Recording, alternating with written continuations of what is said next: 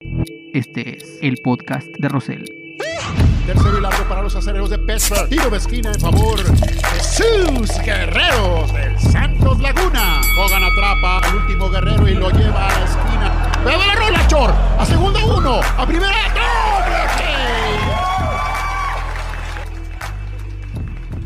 Hola, ¿qué tal? ¿Cómo están? Bienvenidos al episodio 2 de la temporada 2 o al episodio 32 en general. Es como en el fútbol, el minuto 25 del segundo tiempo o el minuto 75 de tiempo corrido.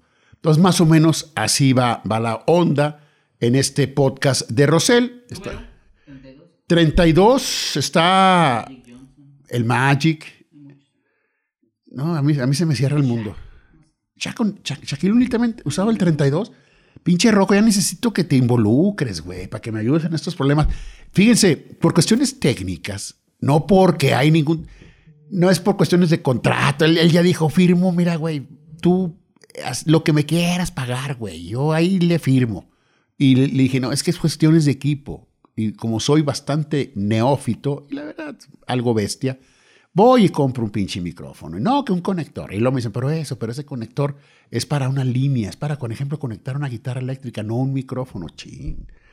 Entonces, el, la inclusión, la incorporación de Rodrigo Rosales y, sus, y su ingenio y su cultura verdaderamente amplia estará con nosotros, esperemos, que en el episodio 3 de la segunda temporada o en el episodio 33.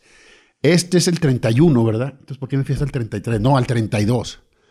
No, ese es el 32, os digo. Este es el 32. Este es el 32 y 2 de la, de la temporada 2. Bueno, eh, bueno, vamos al, al, al kickoff, ¿no? Por favor.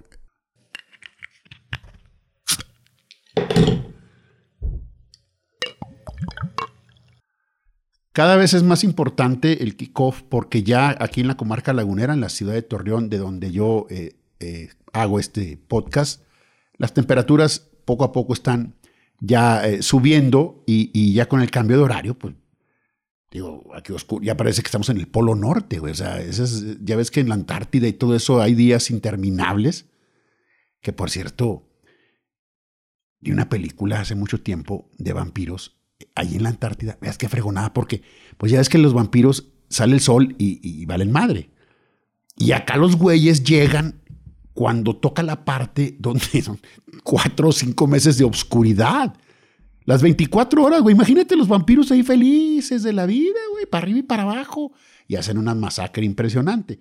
Pero como no se les había ocurrido a los guionistas de películas de terror colocar a los vampiros en las noches interminables de la Antártica. Y lo hicieron ya, lo hicieron ya.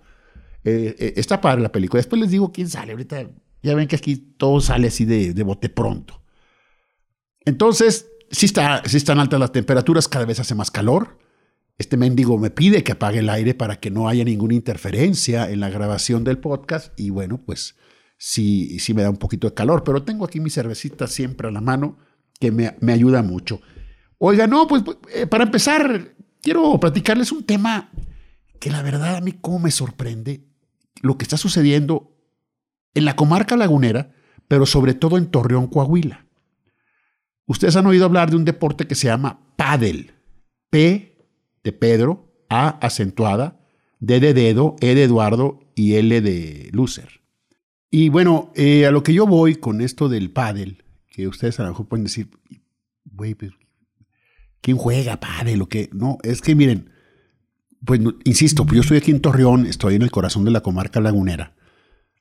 Y es realmente increíble la, la fiebre, la fiebre, porque no hay otra palabra, de lo que está pasando en la región lagunera en cuanto a este deporte, el pádel, que es como racquetball, como tipo squash, como tenis, pero no es nada de eso, ¿sí? Es una, una cancha de pasto sintético con paredes de acrílico, una red, se pueden utilizar las paredes para jugar y eh, las, raquetas son amortiguables o amortigadas, ¿cómo se puede decir?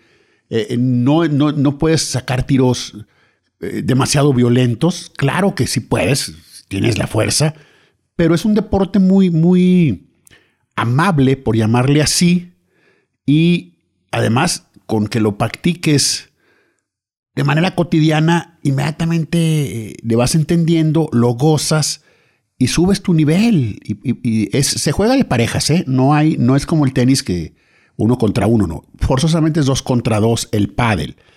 ¿Dónde nació el pádel? ¿Qué onda con el pádel? Resulta que es un invento de, el señor Enrique Corcuera, eh, una persona que en Acapulco, una persona muy aficionada al tenis, eh, una cancha que tenía en su, eh, en su casa fue poco a poco la, la, la vegetación la fue invadiendo y entonces dijo, no, no, pues voy a poner unos muros para que la vegetación no invada mi cancha.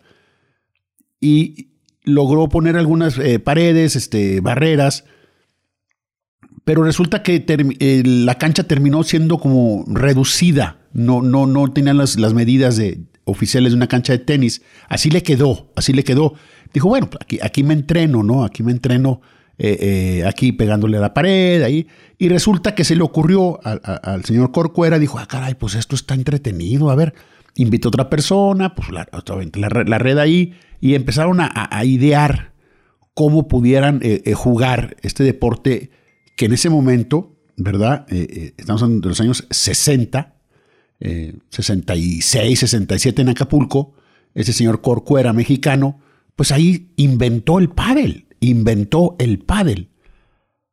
Eh, eh, eh, este deporte después un, este Alfonso de Hollejo, que es el, fundador del Marbella Club en España, amigo de Enrique Corcuera, lo llevó a España en el año 1974 este deporte y fue la locura también en España al grado de que llegaron a ser este pues potencia, ¿no? Entonces el pádel nació en Acapulco en 1969, esa es ya la, fecha oficial, ¿no? Entonces, en Torreón, eh, yo tuve que contactar a, Curro Handam, que es el licenciado Francisco Handam Calderón, que todo el mundo lo conocemos aquí en La Laguna como el Curro Handam, que fue un tenista destacado, destacado, tuvo su ranking nacional y él le encanta el tenis, pero después se dio cuenta que él nos decía que en el 2006 eh, eh, empezaron a practicar, bueno, antes, en la casa de Félix Esma, un, que por cierto yo lo conozco un gran jugador de fútbol, tremendo jugador de fútbol, zurdo, pero que tenía su cancha de pádel. Era la única cancha de pádel en lo que se refiere a la laguna. Y de repente, eh, pasando el tiempo, empezaron a, nacer canchas de pádel en diferentes partes de Torreón, primero en, casas particulares y posteriormente en clubes, como el Campes de la Rosita, el Parque España, eh, el, ¿cómo se llama? El, Padel One, que es, que es uno de los más nuevos, tiene dos años, que, es uno de los lugares como la Disneylandia de, de los que juegan pádel. Vamos hasta, hasta en las oficinas, arriba del techo de, del TCM, aquí en el Estadio Corona, en la parte donde está TV Azteca, en la parte de arriba, que por cierto me acuerdo, y esto es verdad, ¿eh? cuando estaban construyendo la cancha de pádel en la azotea de TV Azteca Laguna, estábamos haciendo el noticiero y caía tierrita y caían piedritas y se oía el taladro.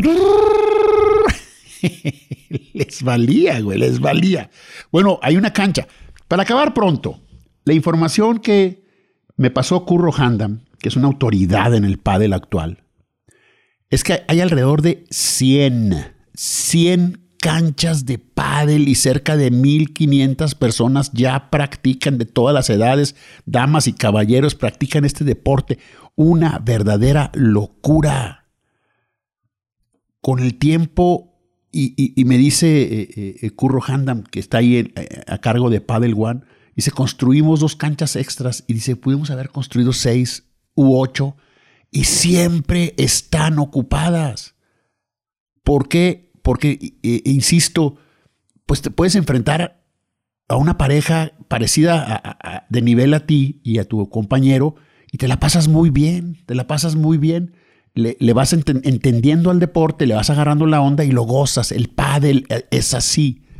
Bueno, me, estaba diciendo, eh, Curro, insisto, de, la gran cantidad de, canchas y incluso, incluso hay una cancha, tengo entendido que la primera cancha municipal, o sea, pública de pádel fue en Mérida, Yucatán. Y la segunda aquí en Torreón, Coahuila, ahí en el Multideportivo Oriente. Un saludo a mi amigo Moyarse. Eh, ahí en el Multideportivo Oriente hay una cancha con, pero igual de calidad que cualquier otra. ¿eh? No crean que es una, ay, pues como es pública, como es este, eh, para toda la raza, vamos a hacerla. No, no, no, con toda la mano. No es fácil hacer una cancha, creo, tengo entendido que una cancha de pádel anda como en medio millón de pesos, ¿sí? Para, para ponerla bien. Bien. Entonces Torreón tiene una cancha municipal y hay planes para poner más. Y siempre hay gente jugando ahí el pádel. A lo que yo voy es que el pasado jueves el jueves 15 de abril, yo fui como maestro de ceremonias a, precisamente a Padel One, así se llama este club de, de, de Padel, para anunciar dos cosas. Un campeonato nacional, campeonato nacional, ¿sí? El primer torneo nacional que se va a llevar a cabo del 20 al 23 de mayo en Torreón la capital del pádel mexicano, así viene la información. Van a participar las primeras 12 parejas que hayan clasificado en el torneo seccional de su respectiva zona, noroeste, noreste, centro y sureste. Las canchas de Padel One, del Club Campestre, del Clubcito y del Parque España van a ser las sedes. A más de 250 padelistas o deportistas estarán compitiendo para obtener el primer lugar de su categoría y así sumar la mayor cantidad de puntos para tener un buen ranking en lo que se refiere a lo nacional. Mayores y veteranos y también menores de 20, van a, participar. Bueno, ese es el campeonato nacional del 20 al 23 de mayo en Torreón. Pero además se anunció un campeonato mundial. Mundial de menores, el decimotercer campeonato mundial de menores de pádel. La fiesta más grande a nivel mundial en lo que se refiere a menores. Del 20 al 26 de septiembre en Torreón. Estuvieron aquí las autoridades nacionales, estatales, municipales anunciando esto. Fíjate, 93 países en todo el mundo van a estar eliminándose. 93 países se van a clasificar de forma directa al Mundial, al Mundial de, Torreón, al Mundial de la Laguna de Pádel de Menores, después de que 93 países en todo el mundo se van a estar clasificando, ¿sí? Los mejores 12 y adicionalmente 8 países más van a competir por los últimos cuatro lugares, teniendo un total de 16 16 países en la decimotercera edición del Mundial de Pádel de Menores. O sea, una verdadera noticia espectacular. el, el, presidente, el presidente de la Federación Mexicana de Pádel, la FEMEPA, el señor Jorge Mañé Rendón, no paraba de elogiar lo que está sucediendo en la región lagunera. Hablaba de de los centros de alto rendimiento, del trabajo que están haciendo con los chavitos, sobre, eh, hablaba mucho del Parque España, dice, es que es de llamar la atención. Yo recuerdo, hace dos años se inauguró este centro de pádel, el Padel One en Torreón, que queda para el camino hacia el Estadio del Santos, y trajeron a, a dos eh, eh, damas, a dos señoras, porque platicamos con ellas, señoras con hijos y todo, pero que son unas fieras, fieras mexicanas que estuvieron en mundiales de pádel quedaron en segundo tercer lugar. Y ellas nos decían que no podían dar crédito en eh, eh, la Ciudad de México. Decían, es que este es Disneylandia, Disneylandia. No puede ser tantas canchas, toda la gente metidísima. O sea, es un centro único para el pádel, el Paddle One. Se creó para eso. Y ellas decían, no puedo creerlo. Dieron un partido de exhibición. Ellas dos mujeres jugaron contra dos lo, llaman los pros, los, que te dan clases, Y, perdieron, pero, pero bueno, mujeres contra hombres. Y dieron una pelea espectacular. Y vimos un pádel ya de nivel eh, eh, fantástico. El Rocco y yo vamos a ser una pareja de pádel, ¿sí? Vamos a participar. Y vamos a representar orgullosamente el podcast de Rosel. Van a ver, van a ver. No, no, es que tú no le entiendes al pinche pádel, Rocco. Tengo esa, esa vergüenza, güey. Por ejemplo, si te tiran un globo y te rebasa, güey, la pelota pica eh, eh, eh, en la cancha y se va proyectando hacia la pared de, acrílico, tú puedes de espalda a, los rivales con tu raqueta pegar a la pelota para que se azote contra la pared y, y si pasa de aire la red, es válido, güey, el golpe, ¿me entiendes? O sea, ya te rebasaron. Esto ya valí, güey. ¿Cómo le hago? Ah, como tipo Federer entre las piernas. Pues no. Le das el. Eh, tú de frente a la pared, le das un madrazo, y la pelota bota contra la pared y luego se regresa y pasa a la red. Es válido. No, güey, ¿cómo gol? ¿Sabes? Voy a cancelarlo del pinche micrófono. No, güey. Entonces, yo insisto, esto es de llamar la atención. Disculpe que sea tan enfático y todo. hay muchos datos que me pasó mi curro Handam que se, me escapan, pero son puros datos espectaculares, 1.500 personas jugando, más de 100, más de 100 canchas ya en toda la región lagunera, todo empezó en casas particulares, después pasó a clubes, ahora ya tenemos una municipal y eh, eh, al rato va a haber más. aparentemente lo que un señor, un aristócrata, el señor Corcuera, una persona de, de, varo, este, lo hizo así como diciendo, eh, para mis amistades, Ahora esto ya está eh, eh, explotando, ya nadie lo detiene, ya nadie lo detiene. Y, olvídate del elitismo. No, no, no, no. Esto ya se va a rebasar, se va a ir, se va a ir, se va a ir. Y, van a, y, como en todos los deportes, cuando se le da oportunidad a la gente, en general, en general, sale cada fiera, ¿eh? Gente que dices tú, oye, güey, pero ¿cómo sabes jugar pádel también? Pues bueno, pues practicándolo, ¿no? y no tengo que ser de algún club, simple y sencillamente tengo la oportunidad de jugar en una cancha municipal y demostrar mi valía. Por supuesto que sí. Eh, insisto, en la laguna el, el pádel estaba en pañales en 2005, 2006 y ahora se convirtió en, algo que ya, ya nadie tiene. De hecho, me estaba diciendo el curro que, que hay gente que tenía canchas de tenis en su club y, las, ya sacrificó, ya, ya, ya, como dice él, se comieron dos canchas de tenis para poder poner canchas de pádel porque esa es la demanda. Es la demanda. No estoy diciendo que gente baquetona, gorda, eh, con poca condición física, no. Sí es un deporte muy amable, sí es un deporte muy a gusto, pero no dejas de, de sudar la gota gorda. ¿eh? Entonces, La Laguna, Torreón, sede de un nacional y de un mundial de un deporte que a lo mejor algunos de ustedes que escuchan este podcast lo habían oído vagamente o de plano no lo habían oído. ¿Por qué Torreón? ¿Por qué La Laguna?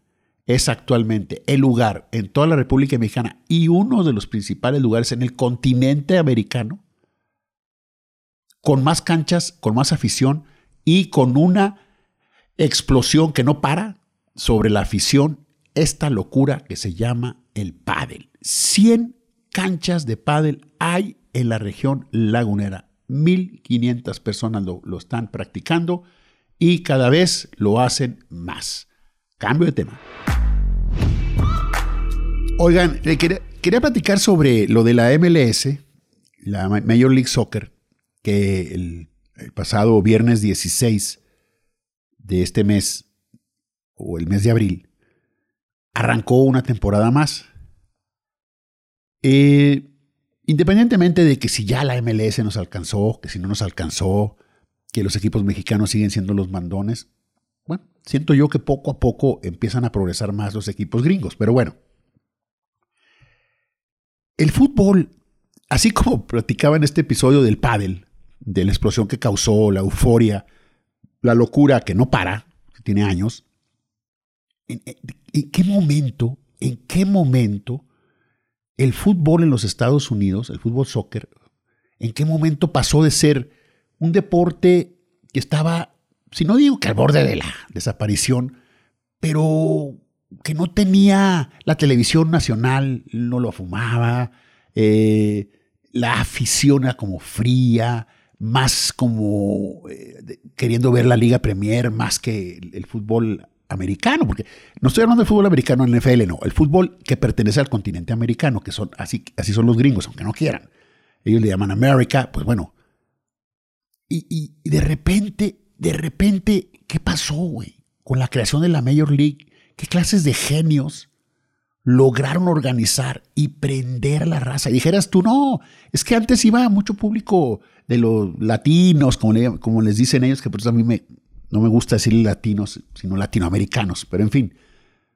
No, güey, ahora ya hay afición totalmente angloamericana, totalmente gente eh, gringa 100% que se enloquece en las tribunas. Fíjense, para esta próxima temporada, que va a haber la nueva franquicia, va a jugar en Austin, Texas, que la gente aquí en Torreón, Coahuila, medio que tiene sobre todo la gente de Varo, eh, eh, Austin como un lugar de ir a vacacionar, la gente tiene, tiene su casa allá.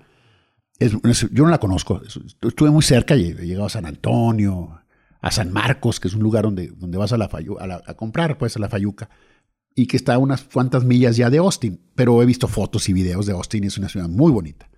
Dicen que es un lugar muy a gusto para vivir. Dice el Roco que ahí tiene una casita, pero cuando quiera me invita, pero nunca dice cuándo, ¿verdad? dice que con la pandemia, güey, si no, te, lo juro que sí te, invitaría, pero ahorita está muy complicado. Bueno, Austin es la nueva franquicia de la MLS.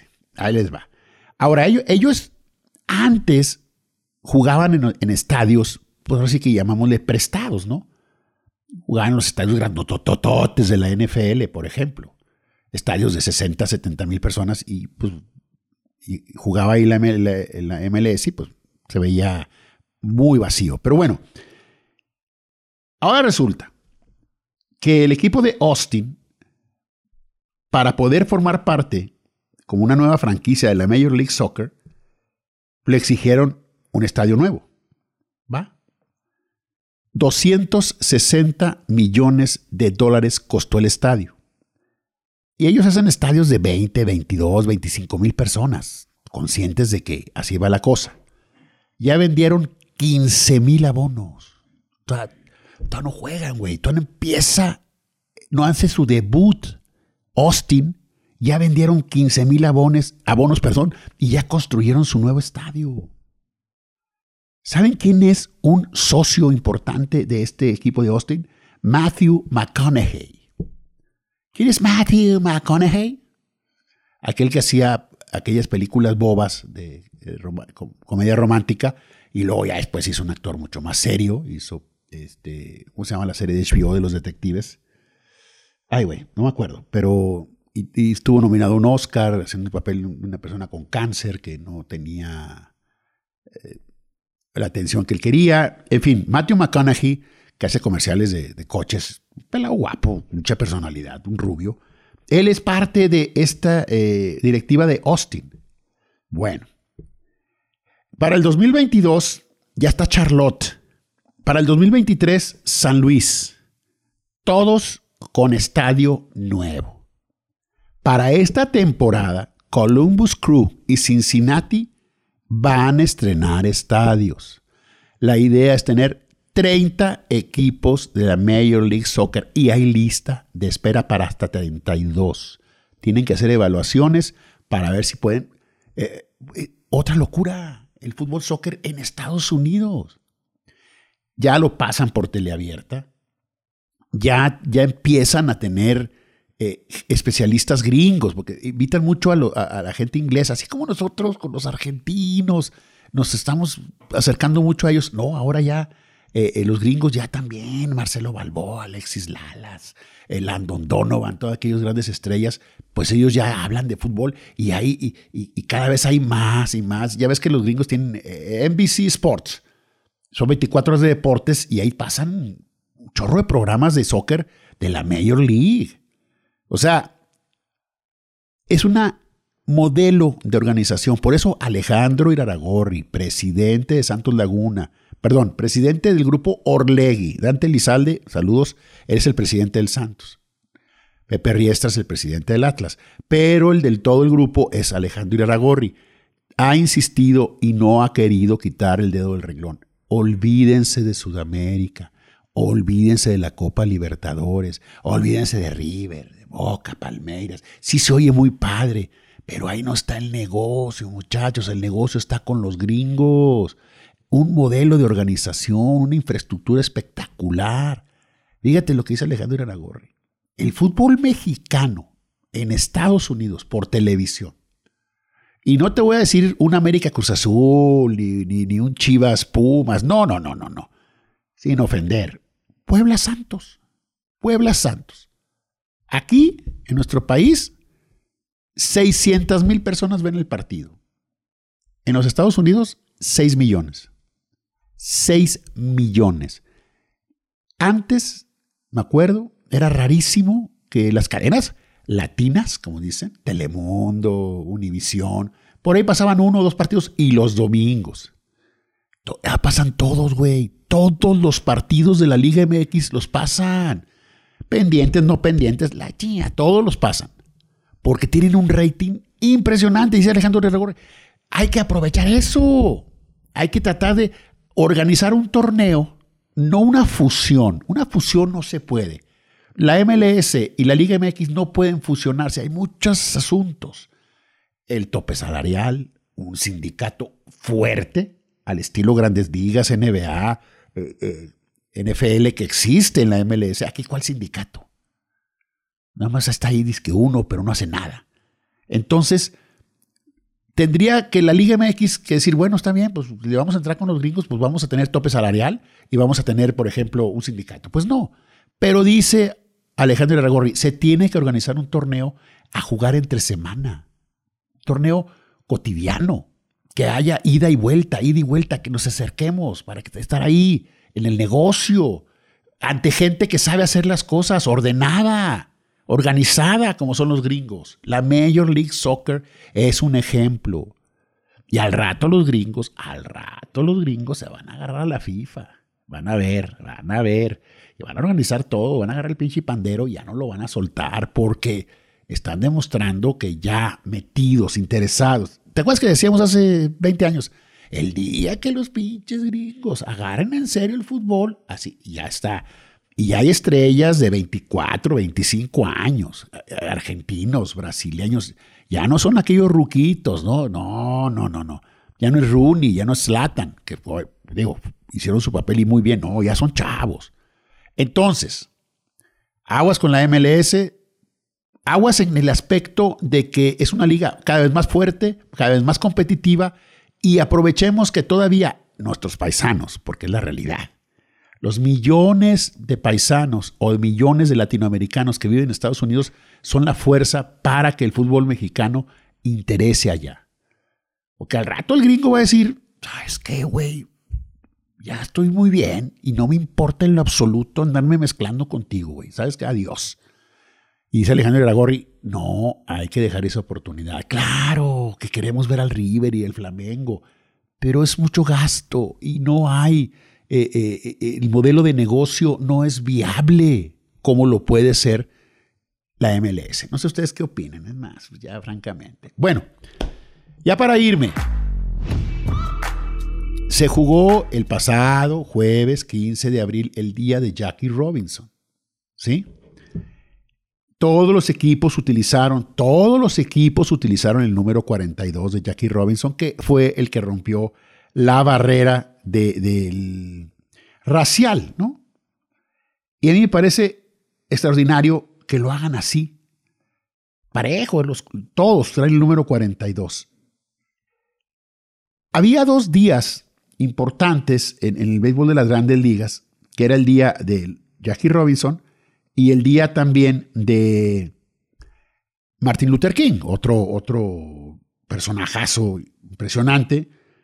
Pero también ahora ya han, logrado, han, este, creado el día de Lou Gehrig. Este, este es un pelotero. Eh, y el 2 de junio a partir de este año será el día de Lou Gehrig. Es un homenaje que las grandes ligas van a realizar cada año para reconocer la carrera del primera base y miembro del Salón de la Fama, como para hacer conciencia y combatir la esclerosis lateral amiotrófica, ALS. Rocco conoció, yo también, a una gran persona que se llama Mauricio Peña, ex jugador de Pumas, se fue a trabajar a Santos Laguna, un alma de Dios, un caballero, y fue víctima de esta enfermedad incurable, la esclerosis lateral amiotrófica, que en sus primeras eh, eh, manifestaciones se le llamó la enfermedad de Lou Gehrig. Empieza a atrofiarte los músculos poco a poco y no hay manera de pararlo. O sea, llega un momento que tus músculos de la garganta, de, no, no puedes comer, no puedes comer. Y así hasta que terminas asfixiado prácticamente. Entonces, el día de Jackie Robinson, que se celebró el día 15, el día de Martin Luther King y ahora el día de Lou Gehrig. Y no quiero llegar, pero pues sí, eh, Jackie Robinson, Martin Luther King, afroamericanos, Lou Gehrig, blanco pues, caucásico. Y ese día, managers, coaches van a llevar un parche especial con cuatro ALS, ¿sí? Es el número de Lou Gehrig y las siglas de la, de la enfermedad. Entonces, fíjate que estoy mal, porque he dicho, he dicho varias veces Martin Luther King. No, ese día, el de Martin Luther King, es un día que, no, que tiene que ver con todo, no nomás con el béisbol, con todo. No, no, no. Perdón, es el día de Roberto Clemente. ¿Sí? que es en septiembre, se le dedica el mes de septiembre. Ahí va otra vez. Jackie Robinson, 15 de abril. Roberto Clemente en septiembre y Lou Gehrig el 2 de junio. Roberto Clemente, gran pelotero de los Piratas de Pittsburgh, hubo un terremoto en Nicaragua hace muchos años y él eh, rentó un avión y lo llenó de víveres para llevar la ayuda a Nicaragua. Pero lo llenó tanto que el avión se precipitó al mar y murió Roberto Clemente. En ese, eh, y pues prácticamente como lo que era, un héroe, ¿no? Entonces, los tres días del béisbol es Jackie Robinson, Roberto Clemente y ahora Lou Gehrig. El día de Martin Luther King, insisto, ese es un día feriado nacional en los Estados Unidos, ¿no? Entonces, perdón por, la, por el gazapo, como dicen por ahí. Y, pero el que se agrega es el Lou Gehrig. Mis respetos para el caballo de hierro y, no cualquiera puede tener este tipo de homenajes. Ya nos vamos, Rocco. Te prometo, te prometo seriamente que para la próxima edición te vamos a tener un, micrófono, pero espectacular. Todo es cuestión de que le entienda cómo está la tecnología. Al nombre de Rodrigo Rosales, que ya se muere de ganas de participar y traía otra vez un chingo de apuntes, temas espectaculares, ¿verdad? Pinche padre, ni que la madre. Ok, cabrón, ya, ya el próximo, el próximo programa eh, lo tendrás. El, el, el... Ah, sí, ya, fíjate que sí. El, o, el artículo, ¿cuál es el? Te voy a aplicar el 33, cabrón, a los extranjeros, ¿sabías eso? Hay, hay, extranjeros indeseables que sí, supuestamente compruebas que es un extranjero que pues no se ha portado bien aquí. Le aplicas el artículo, supuestamente el 33, y, y a la chingada se lo, lo corren del país. ¿Ese no? Bueno, gracias por haber escuchado con tanta paciencia esta perorata sobre el pádel, sobre el día de, de Luke Gehrig, sobre la MLS. Fue el episodio 2 de la segunda temporada y el episodio 32 en general. Muy amables y recuerden que el podcast de Rosell llegó y pues llegó para quedarse.